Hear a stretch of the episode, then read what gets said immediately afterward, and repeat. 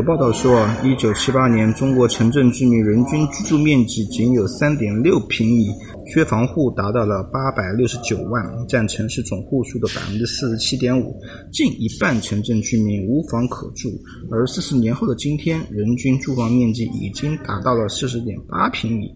套户比达到了一点一三啊啊，这样一个信息我们应该怎样来解读啊？其实，在三线城市以及部分的二线城市生活的朋友们是比较相信的。嗯，更要命的是，他们不仅是只有一套房，大部分都是自己住一套，给父母住一套，在出租或闲置一套。算起来，人均住房面积应该远远超过了四十平米。但是，另外一波则恰好相反，那就是在一线城市或者热门二线城市打拼的朋友们。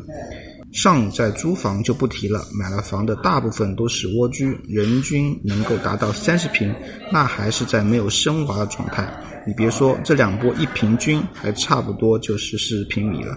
但是这四十点八又是怎么来呢？这其实是一个抽样数据，样本呢有十六万户，还有一个数字更能反映出我们的居住环境的改善程度，那就是居民居住面积的中位数。因为平均数反映不出我们个体的真实居住情况，也看不到贫富差距，中位数会更加直接。把十六万从高到低一直排下来，那么排在中间的第八万个人，这个人的居住面积是多少呢？如果低于平均数，就说明我们的住房面积差异比较大。有些人拥有很多套房子，而有些人却没有房子。不过遗憾的是，这样的一个数据在权威出处中。并没有表达出这样的一个概念，但是我个人推测，中位数应该是低于四十平米的，因为从目前来看，基本上房地产这个行业它的贫富落差依然存在，是有钱人可能拥有更多的房子、更大的面积，但是没有钱的人可能只有一套或者说非常小的面积。